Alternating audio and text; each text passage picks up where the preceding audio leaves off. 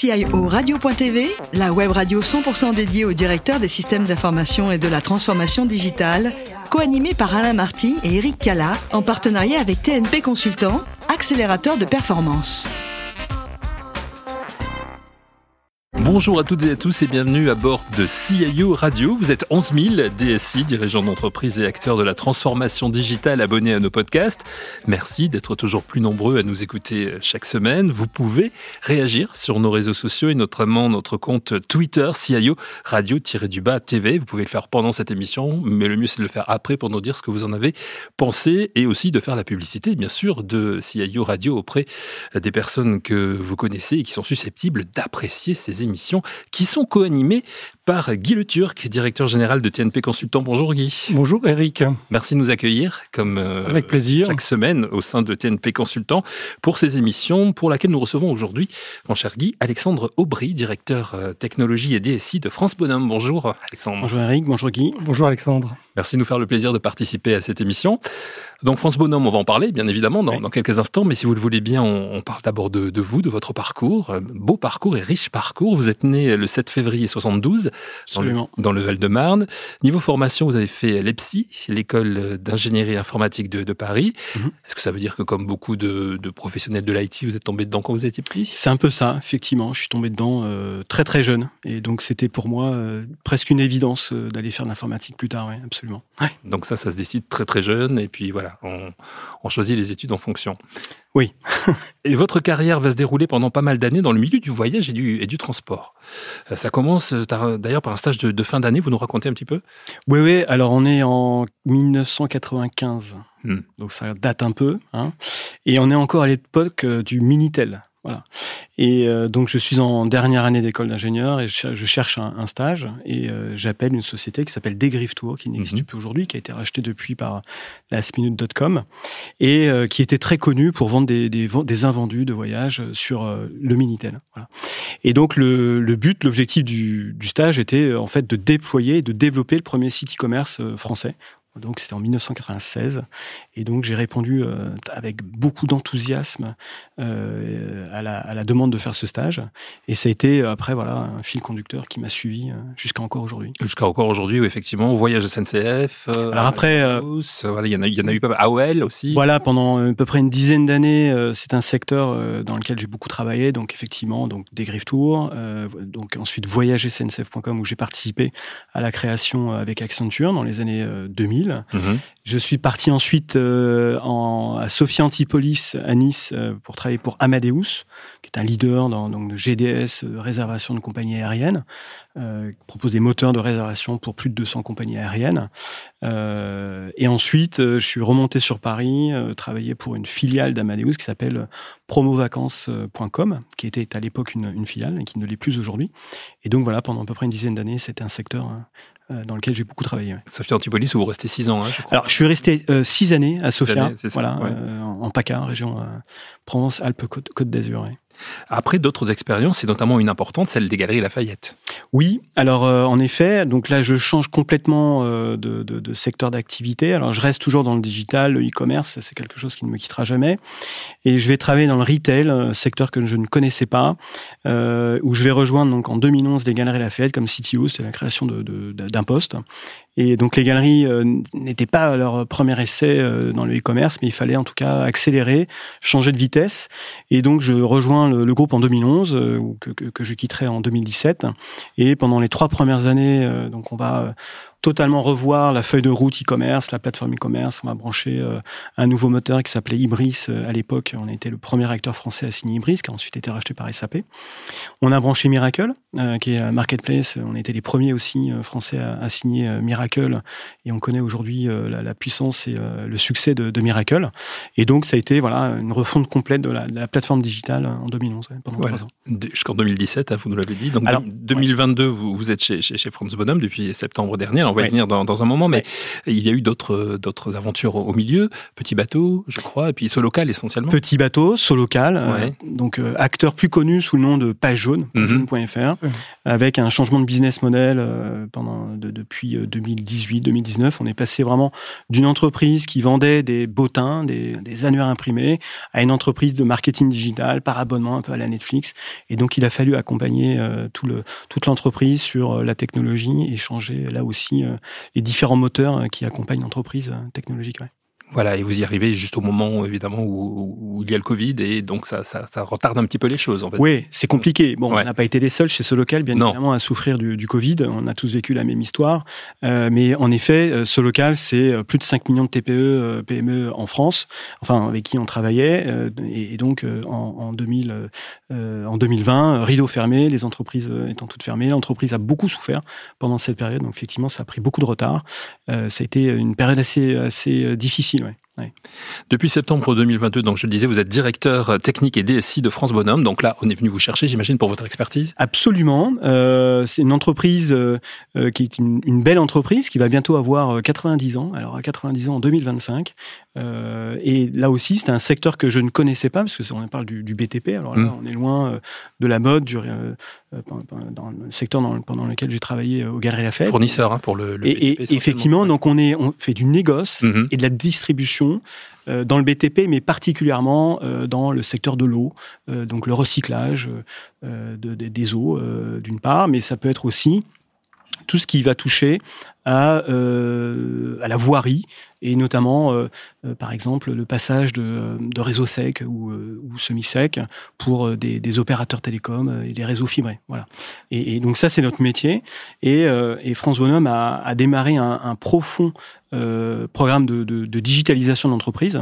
Et donc, on, on, est venu effectivement me chercher pour accélérer ce, ce, programme de transformation. Voilà, et on va entrer dans le détail, si vous le voulez bien, avec notre ami Guy Le Turc qui a quelques questions pour vous, Alexandre. Alors justement, euh, où en est le e-commerce par rapport à ce que vous décriviez, distribution, commerce, euh, auprès euh, des acteurs euh, qui sont quoi des, des, des, des des, des, des, indépendants, des, distributeurs, des retailers?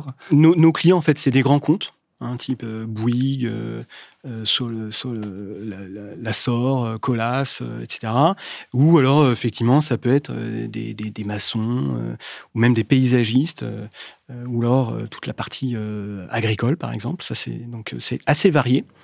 Euh, et donc, sur le e-commerce, hein, l'objectif, c'est effectivement de, d'arriver à fin 2024 à pratiquement 50% du chiffre d'affaires de France Bonhomme passera par le e-commerce.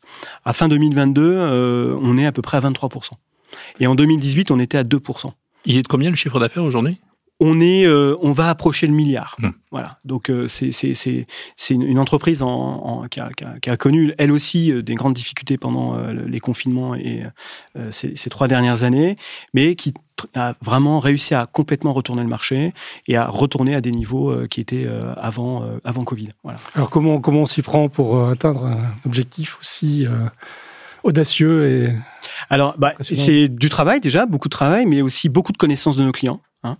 Euh, donc là, on va euh, cruncher la data, on va analyser les segments euh, de nos clients, on va identifier quels sont les segments de produits aussi qui vont apporter de la valeur à nos, différents clients, et on va développer aussi. Alors, on est sur une plateforme de digital, mais on fait pas du, du B2C, on est plutôt sur du B2B.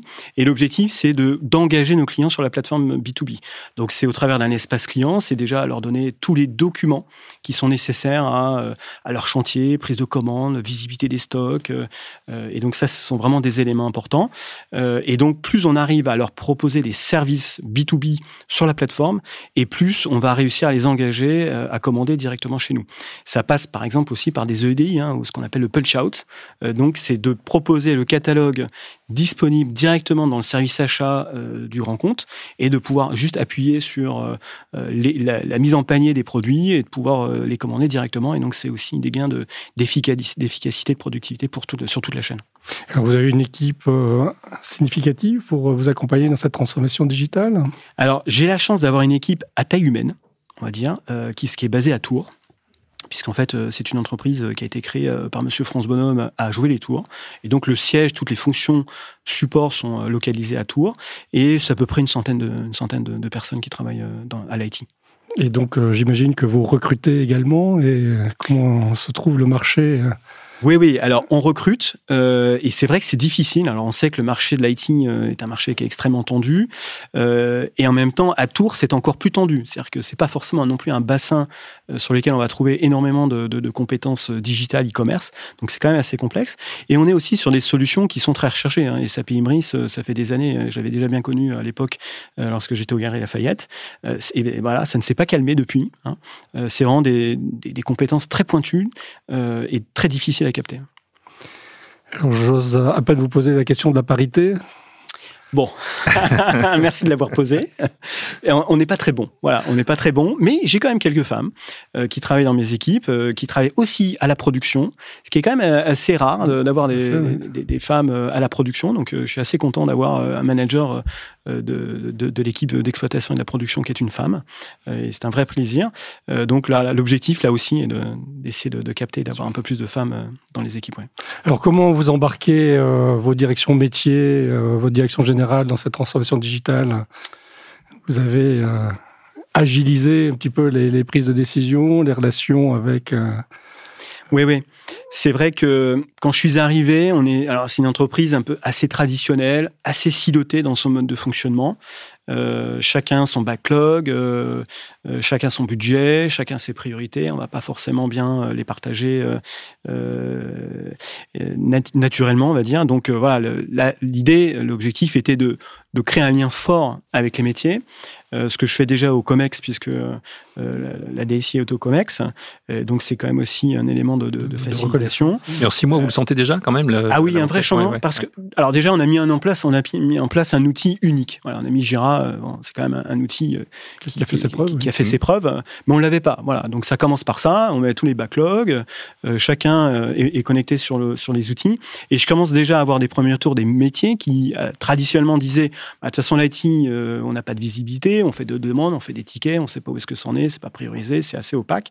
Et là, le fait d'avoir mis Jira en, en 3-4 mois, on commence à mettre des sprints, on commence à expliquer la manière dont on fonctionne, la priorisation, euh, et les métiers y voient un vrai bénéfice. Donc après, euh, voilà, ça commence à parler, et donc on voit que maintenant tout le monde veut passer sur Jira. Donc ça c'est quand même un, très un élément très positif. Beau, beau, succès au bout de quelques mois. Oui. Ouais ouais. Et surtout que Jira quelque part c'est euh, c'est un outil bien évidemment, mais c'est ce qui va aussi être l'outil qui va permettre de transformer les, pratiques à la DSI avec les métiers et vraiment d'embarquer cette transformation vers plus d'agilité, de, flexibilité, de, visibilité.